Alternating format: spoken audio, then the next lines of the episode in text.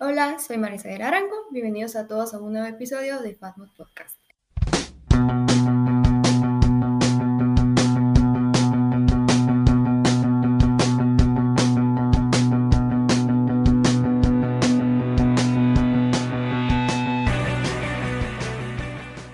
El día de hoy tenemos a un invitado especial, el, el ingeniero Mario Carratú.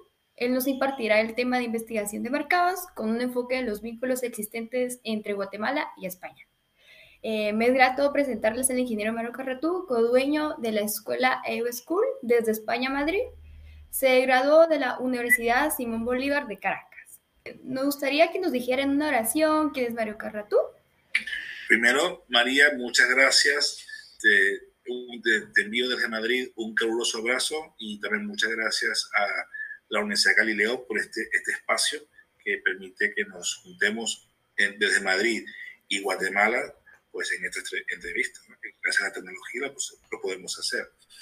Pues, ¿quién es Mario Caratú? Mario Caratú es, digamos, un ingeniero de desarrollo de negocio en el punto de vista profesional, pero que tiene una vena o tiene un, un, sí, un espíritu emprendedor que lo ha llevado ahora a ser codueño de una escuela de negocio de impartir conocimientos de manera online en los tiempos que corren y, y, muy, muy entusiasmado por esas, esta aventura en la cual estoy embarcado, que es la EUSchool y el desarrollo de negocio para EUSchool además.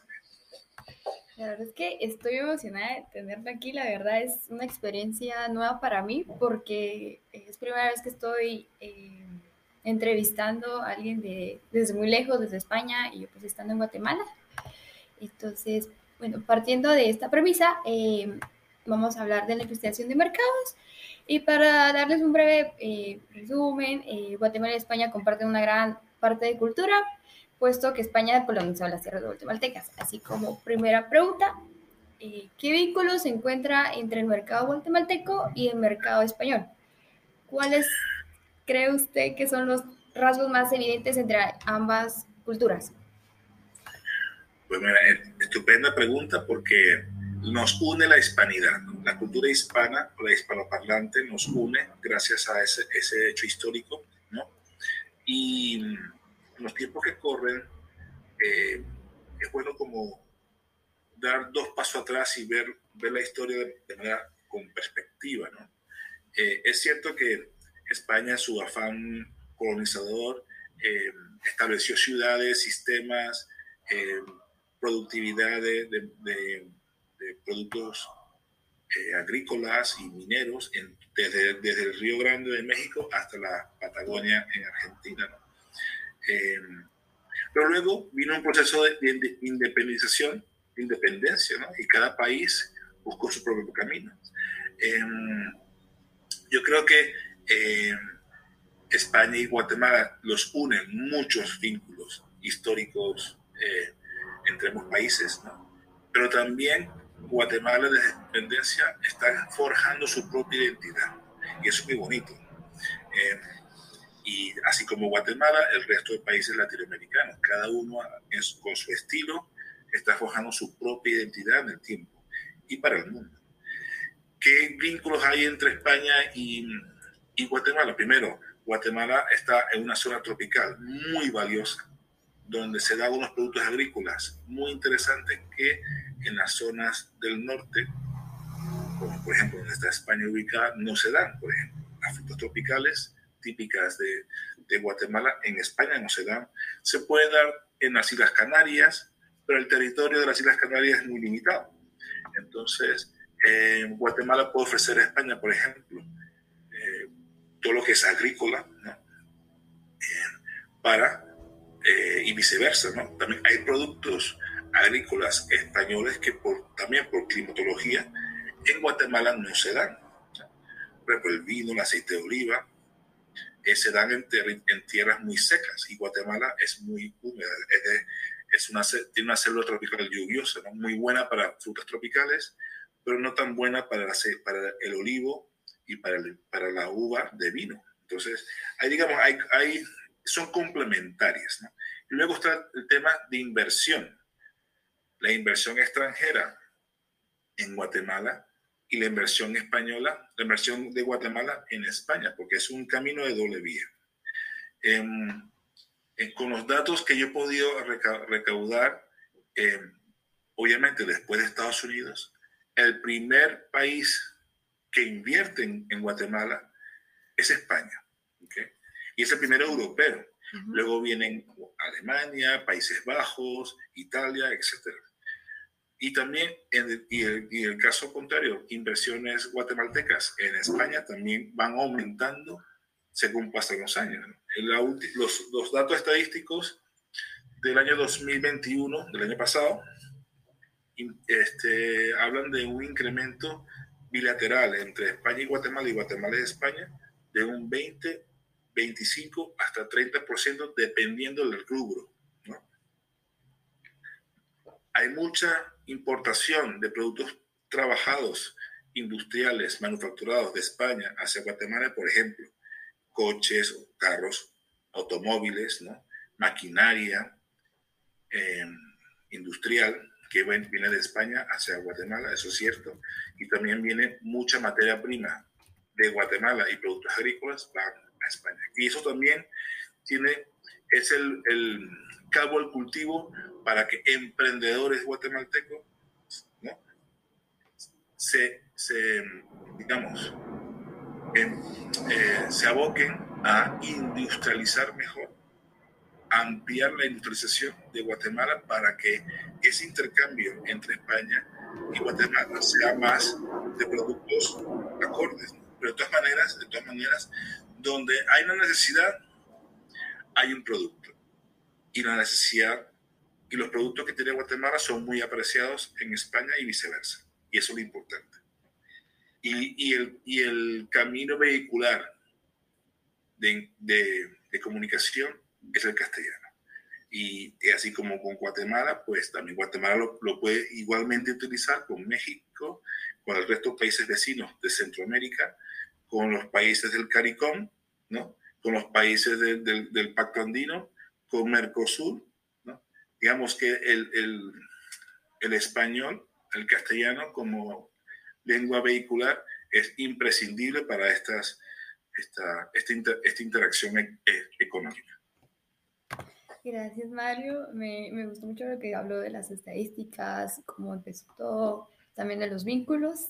Em, lo que quiero decir es que al momento pues, de realizar una investigación de mercados, eh, no existe un parámetro que nos permita saber si la investigación fue exitosa o no hasta el momento del lanzamiento de la campaña, a menos que se realice un focus group o un método sprint con un grupo de arquetipos al que se le muestre la campaña y ver si realmente conecta con el usuario eh, con base a tu experiencia, este tipo de herramientas como el Focus Group son una fuente confiable para la demostración de la futura asertividad de una campaña? Sí, mira, te cuento. En, en, los, en los, estudios de, de, desarrollo de negocio y de, y de, investigación de mercados, hay dos, hay dos caminos. Y, y luego se van desplazando entre sí según vas avanzando y según, y según qué cosas vas descubriendo a lo largo de la investigación. Y em, cuando tienes grandes, tienes grandes incógnitas, necesitas realizar un estudio de exploración. Vamos a entender qué está sucediendo. ¿no? Y, y, la, y, la, manera visual de entenderlo es como cuando uno se va a la selva a explorar la selva y vas con un machete y, y vas Em, abriendo camino y luego en estableciendo una cartografía y tal y, cual, y ve los animales, y ve los ríos, y ve los árboles, vas explorando. Y en esa exploración te van, vas encontrando ciertas píldoras de información, ciertos datos, ciertos tips de ese mercado que estás investigando que ya te dice, ah, por aquí van los tiros, por aquí debo yo penetrar, y luego entra lo que, lo que llaman los análisis cuantitativos y, de, y de prospección directa. Entonces, primero estás explorando con métodos cualitativos y en ese mundo cualitativo entran los focus groups, donde entrevistas a personas para saber su opinión Y claro, cuando tú preguntas la opinión, o, o, por ejemplo, si estás investigando temas de sabores, olores para colonias, perfumes, o sabores de, comida, o de, o de, refrescos, por ejemplo, ¿no? en el mundo de alimentos, la opinión de esa persona entrevistada no se puede medir en números. O sí, hay maneras de hacerlo, pero es elástico. la, opinión es un matiz de color y todos los colores son válidos en esto. Cada quien tiene su opinión. Y entonces, claro, el, focus group es una herramienta muy buena para encontrar justamente esos puntos donde, donde quiero conocer más y luego empleas métodos más cuantitativos, puedes desarrollar cuestionarios más específicos o puedes hacer un test de mercado, hacer un experimento y, y obtener datos más reales. Eh, gracias, licenciado, por eh, lo que nos acaba de decir. En, España está adelantado respecto a investigaciones con neuromarketing en relación en Guatemala. ¿Usted ha realizado investigaciones con la herramienta de neuromarketing? Si es así, ¿cuál ha sido su experiencia? Ah, estupenda pregunta.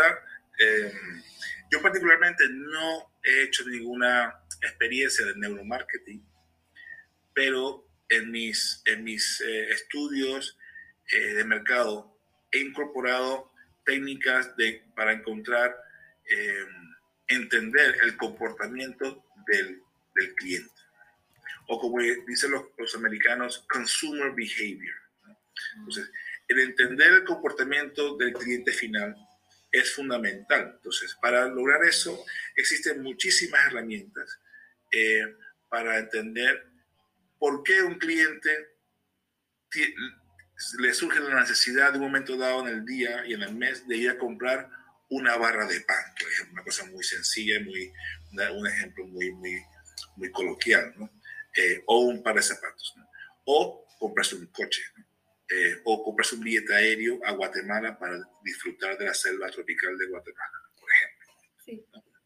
Entonces, el por qué, ese por qué, ¿cómo, cómo conseguir esa información nos ha llevado gracias a las nuevas tecnologías, gracias a la digitalización de los medios de comunicación y del marketing relacional, el CRM, como dicen los españoles, eh, podemos luego aplicar técnicas de neuromarketing. Neuro, porque hay que entender las, eh, la psiquis de las personas eh, y, además utilizar el, la captación de datos que gira alrededor de cada persona por una, cosa, una, simple, una simple herramienta que es el móvil. El móvil, tu interacción en, en Internet con los cookies, deja una trazabilidad que, que más o menos da a entender tus modos de vida, tus eh, gustos, em, a qué hora te despiertas, a qué hora te vas a dormir, dónde queda tu trabajo, eh, a dónde vas los fines de semana de paseo, eh, si te gusta ir a, los museos o no, te gusta ir al cine o ves televisión en casa a través de las plataformas que ya todos conocemos, etcétera, etcétera, etcétera. Toda esa información ahora está digitalizada y se puede analizar, se puede analizar esa trazabilidad que uno va dejando. Son como esas migajas que vas dejando en el camino para que te, te, encuentren, ¿no? Pues es lo mismo. Entonces yo, en mi área de trabajo, que es más B2B, no utilizamos estas herramientas digitales modernas, tecnológicas. Eh, utilizamos, o yo utilizo más bien, metodología más artesanal. Es una cuestión más de saber pensar como tu cliente, ponerte en los zapatos de tu cliente. ¿Qué necesidades tiene su cliente desde el punto de vista industrial, desde el punto de vista de su negocio? ¿Y quiénes son los clientes de tu cliente? Entonces, cuando tú haces ese, análisis eh, mental, donde te colocas en los zapatos de tu cliente y entender quiénes son los clientes de ellos y cómo, es, cómo son los engranajes de su negocio, es cuando yo, como proveedor de tecnología industrial, que es mi trabajo, o proveedor de formación online para empresas, em, puedo entender cómo puedo servir yo, cómo puedo yo empaquetar cómo puedo yo entregar ese producto para que sea un win-win, pero automático, que sea sin pensar. Es decir, para que el cliente te diga, Mario, era justo lo que estaba buscando. Pero claro, es, para llegar a ese punto requiere mucho de pensar y mucho de analizar el sector del cliente, el sector de negocio, los clientes de tu cliente y las fuerzas que mueven alrededor, que más, que más o menos es paralelo a las migajas que una, un individuo va dejando digitalmente en las redes, en Facebook, Instagram, en los cookies de Internet. Y luego una persona, un analista de datos, lo analiza de manera estadística, de una masa de millones de personas. ¿no? En cambio, eh, el abanico de clientes que yo puedo manejar pueden ser en, los miles, no en los millones. Las herramientas tecnológicas para B2B, pero sí tiene que ser muy poderoso el insight del individuo que hace el análisis. Y, bueno, no quiero extenderme más porque es un tema apasionante. apasionante. No se preocupe, aquí encantada de escucharlo. Eh, con la siguiente pregunta, eh, si el mercado al que una empresa está dirigido es industrial, es decir, business to business, eh, se puede hacer una investigación de mercado, en este caso sabiendo que muchos gerentes o ejecutivos no están dispuestos a realizar una entrevista a un focus group, ¿existen alternativas de recuperación de datos para business to business? Sí, sí, sí, existen muchas alternativas y se van creando nuevas, ¿no? Y estas, pero estas alternativas no son digitales, no son automáticas. Requieren de la persona que vaya al sitio y se encuentre cara a cara. Eh, ¿Dónde? En ferias, en simposios internacionales, en encuentros gremiales, en conferencias industriales, sectoriales, en asociación de industriales por país, por provincia, y entrevistando a los directivos de esas asociaciones o yendo a estos simposios, a estos congresos, a, las ferias industriales de Alemania, de México, de Estados Unidos, de Guatemala, de Colombia, de España, de Italia, vas, vas yendo y vas mentalmente y apuntando dónde están los drivers, dónde están las palancas que mueven el sector industrial que te interesa. Y luego, y luego, básicamente, es ir y visitar a la persona a su empresa. Toca viajar mucho. Yo he viajado por, comentábamos antes de la entrevista que yo viajaba mucho. Yo, yo, mira, he estado en Bolivia, he estado en Chile muchas veces, he estado en Ecuador, México, República Dominicana, Jamaica, Trinidad y Tobago, Guatemala, Panamá, Costa Rica, Marruecos, Portugal, España, bueno, Italia, Bulgaria, Emiratos Árabes, Qatar, Kuwait, eh, Alemania Reino Unido, Rusia, Polonia, bueno, este, dije Sudáfrica, sí, Sudáfrica también. Eh, y en esos viajes mi intención es entender el mercado local, el mercado de mi cliente, los clientes de mi cliente, y de esa manera yo puedo estructurar la, la cadena de valor que a ese, a ese cliente le va, le va a convenir. Y claro, ¿qué pasa? Em, los viajes son, los viajes te, toman tiempo. Los estudios de mercado industriales o del sector industrial o de sectores industriales son más largos en el tiempo que estudios de mercado para temas de consumo masivo, de alimentos, vestimenta, para zapatillas, para este, ropa de, dama, ropa de caballero, em, etcétera. Entonces, em, pero viene la pregunta que me hacías, creo que antes de la, entrevista. ¿Hasta qué punto viene? ¿Seguir investigando o no? Hay un punto de quiebre. ¿no? Ese punto de quiebre va a depender del, digámoslo técnicamente, del grado de error que pueda significar eh, tomar una decisión, el grado de incertidumbre que pueda generar, no saber la totalidad del mercado, pero con un, porcentaje suficiente para que tu decisión sea exitosa.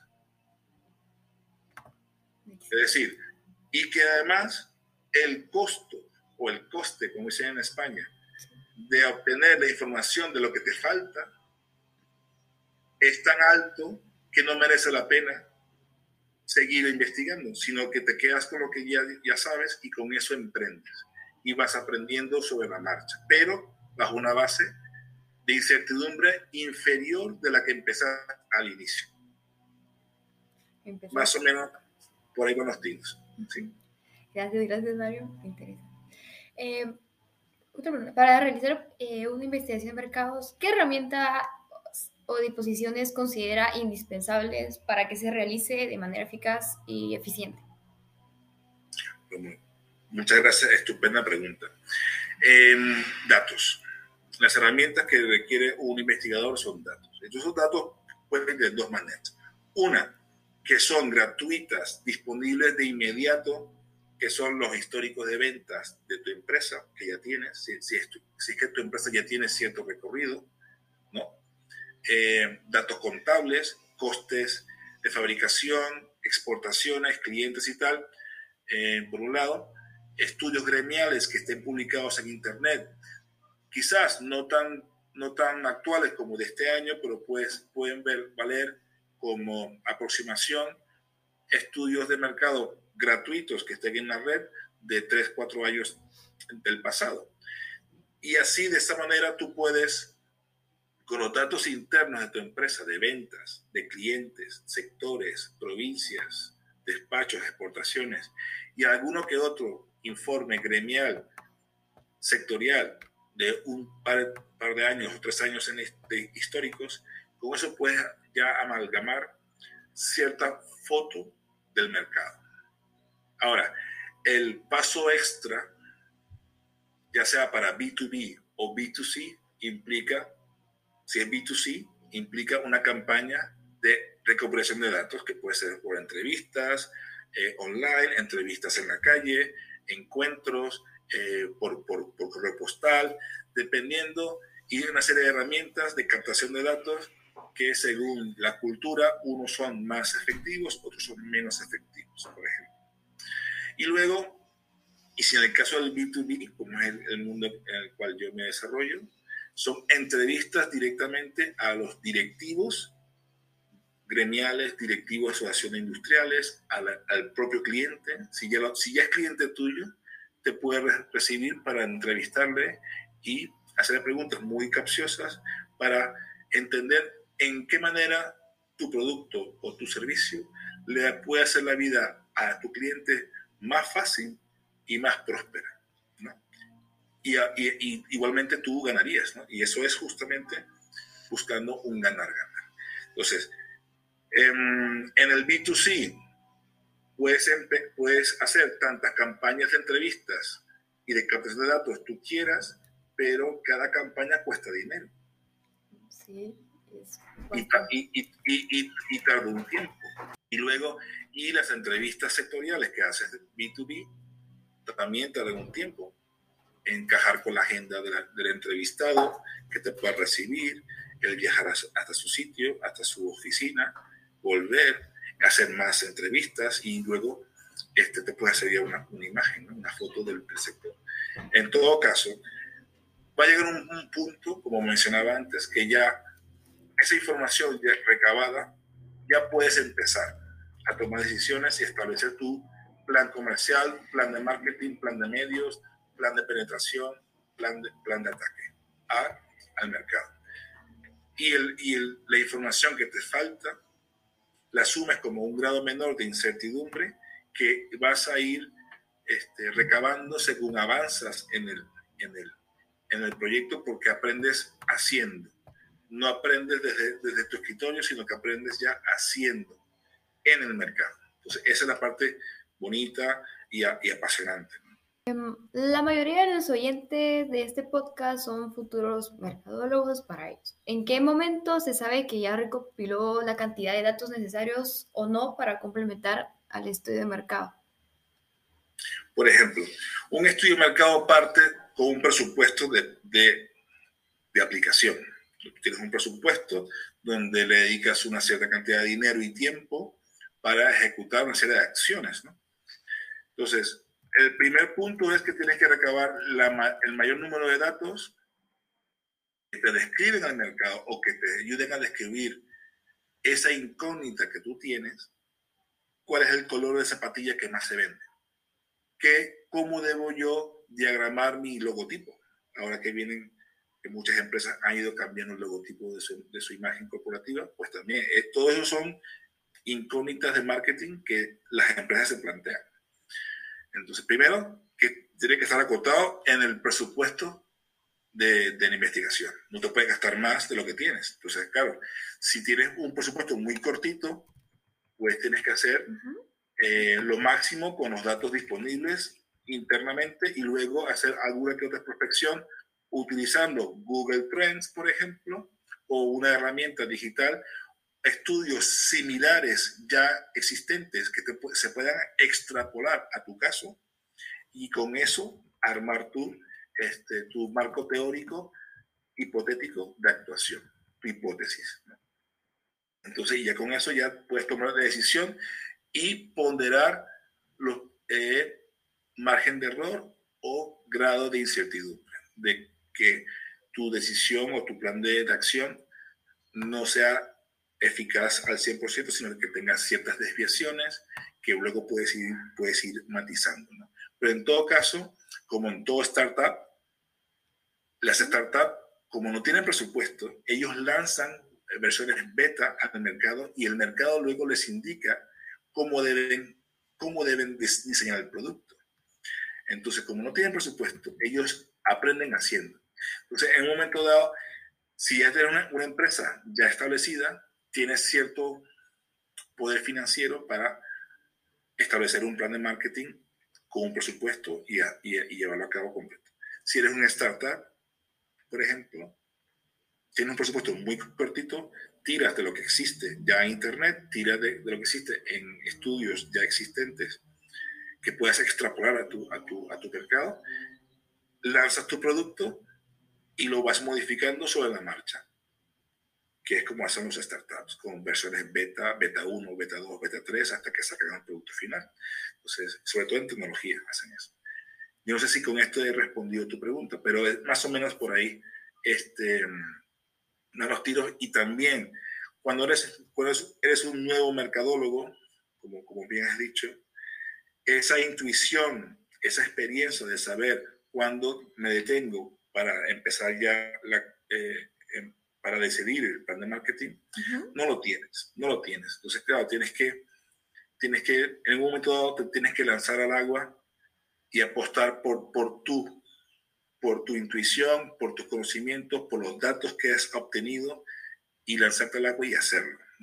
Un día de esto te va a tocar hacerlo. Cuando ya tienes cierta experiencia, ya tú, tú este, cada caso ya lo puedes ir comparando con tus casos anteriores y puedes fácilmente saber determinar cuándo conviene ya para la, investigación o simplemente no hacerla, simplemente ya con tu experiencia tú puedes decir, bueno, con un baremo muy corto de incertidumbre yo puedo definir por mis casos anteriores que esto va por aquí. Y, y baso mi experiencia, mi, mi estrategia en esto porque se parece mucho a este otro caso que hice hace cinco años, por ejemplo la experiencia te acorta el grado de incertidumbre, la falta de experiencia te aumenta el grado de incertidumbre, pero para ello tienes herramientas digitales para B2C, para B2B. La única manera de acortar esa incertidumbre es entrevistando a tus clientes que son directivos, directivos de empresa. Por supuesto que respondido a la pregunta y muy interesante eso de los emprendimientos. Um, digamos, ya eh, queremos hacer una eh, investigación de mercados en Guatemala. Eh, ¿Qué alternativas encuentra usted para ese tipo de herramientas? ¿Qué, qué herramientas utilizaría? Bueno, están unas, hay una herramienta de análisis que se llama SPSS, que es un análisis, de base de datos, análisis estadísticos, de, de, de investigaciones previas, de esos, de, porque, digamos, el ser humano en Guatemala, los ciudadanos guatemaltecos, pues más o menos se comportan igual, puede ir variando su comportamiento según generaciones, pero todos los estudios de marketing que se han realizado en Guatemala y están archivados en algún sitio, en alguna asociación de, de empresarios de marketing, se pueden extraer, se pueden comprar y pasarlo por el tamiz de la herramienta de análisis estadístico SPSS, por ejemplo, y obtener resultados. Y luego, con entrevistas o sondeos del, de día de hoy, hacer extrapolaciones y hacer comparativas. Em, creo que esa es la mejor manera de, de, establecer un estudio de mercado en base a datos. ¿no? Luego están el uso de Google Trends, por ejemplo, que es muy, muy interesante, muy útil para explorar por dónde van los tiros, ¿no? De manera, es cuantitativo, pero también depende de la población que use Google, ¿no? Si la población objetivo tuyo es para las personas de la tercera edad, por ejemplo, donde establecer un geriátrico, pues esas personas, muy pocas utilizan Google, ¿no?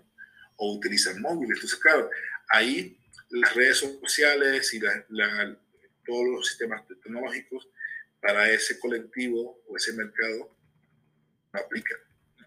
Entonces, pero para la gente joven, entre los, entre los 15 y los 25 años, es maravilloso utilizar la segmentación de Facebook, utilizar las, este, Google Trends, por ejemplo, Instagram, eh, Snapchat, eh, inclusive LinkedIn LinkedIn también te puede servir ¿no? para, para, ciertas cosas. O sea que yo creo que eh, para un joven profesional apasionado, apasionada por el sector de investigación de mercado, las herramientas están ahora disponibles que cuando yo empecé hace 22 años no existían.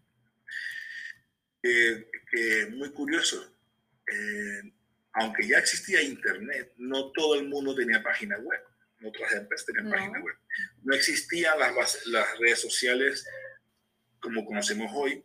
Y yo para conocer el mercado de República Dominicana, el mercado de México, el mercado de Bolivia de Chile, tenía que irme hasta allí.